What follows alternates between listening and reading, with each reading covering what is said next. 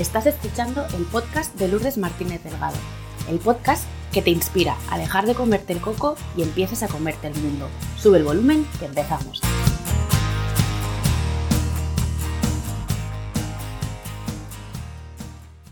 Hola, ¿qué tal? ¿Cómo estás?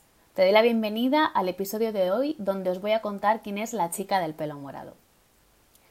Hoy vengo dispuesta a hacer un striptease emocional y contaros cómo me reinventé, cómo conseguí salir de una secta y poner fin a una relación tóxica de más de 10 años. Con 29 años tuve que empezar de cero, con dos hijos pequeños, lejos de mi familia y sin recursos económicos y con todo mi entorno en contra. La verdad es que tuve una infancia feliz. Crecí dentro de una familia muy unida y siempre fui como la prota de una peli para adolescentes. Buena estudiante, sí, sí, el prototipo de empollona, vamos. Practicaba deporte, tenía buenas relaciones sociales, era muy amiga de mis amigos, hacía voluntariado, empecé a trabajar con 16 años para eh, tener disponible mi propio dinero, hasta que con 17 me enamoré.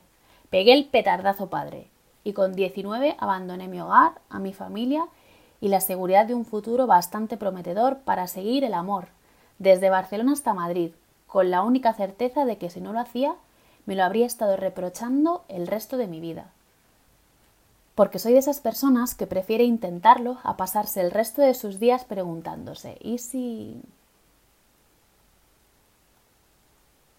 Me trasladé a Madrid. Continué con mis estudios de magisterio en la universidad. Por las mañanas trabajaba como teleoperadora y por las tardes iba a clase. Y con 20 años me casé. Sí, sí, con 20 años me casé. Terminé la carrera, trabajé un año como profesora hasta que me quedé embarazada de mi primera hija Lucía. A estas alturas de la película, mi vida ya había empezado a cambiar. Yo había empezado a cambiar, aunque todavía no era muy consciente de esto. A los 22 meses del nacimiento de mi hija, llegó mi segundo hijo, Aarón, y a partir de ese momento empecé a ser consciente que algo dentro de mí no estaba funcionando, pero no sabía lo que era.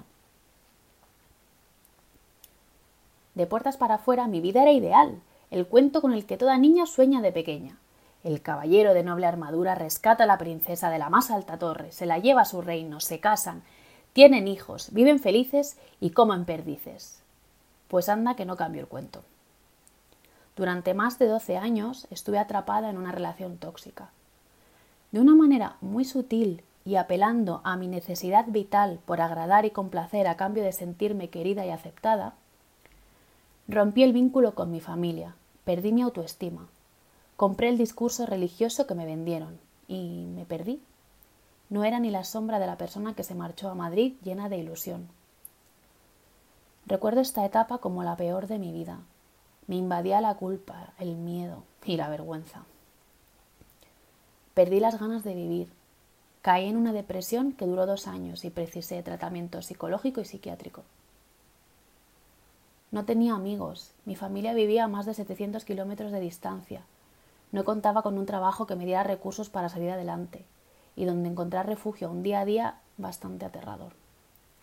Me encontraba sola, triste, perdida, y lo peor era el sentimiento de culpabilidad que me invadía y me impedía respirar.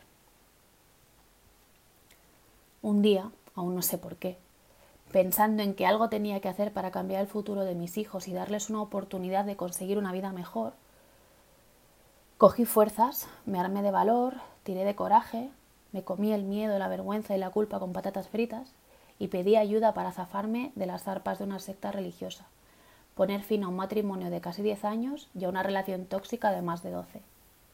Y como os decía al principio, con 29 años me vi sin dinero, con dos niños pequeños a los que sacar adelante, a 700 kilómetros de distancia de mi familia y con todo mi entorno cercano en contra. Y cuando digo en contra, es en contra. Que me retiraron la palabra, venían a acosarme a casa y se cambiaban de acera cuando me veían aparecer. Pero la vida decidió darme una segunda oportunidad y me aferré a ella como un clavo ardiendo. Inicié un proceso interno para seguir adelante, a pesar de que aún en ese momento se me pasaban todo tipo de pensamientos por la cabeza de los que prefiero ni acordarme. Esa decisión lo cambió todo. Una de las etapas más oscuras de mi vida sin ninguna duda.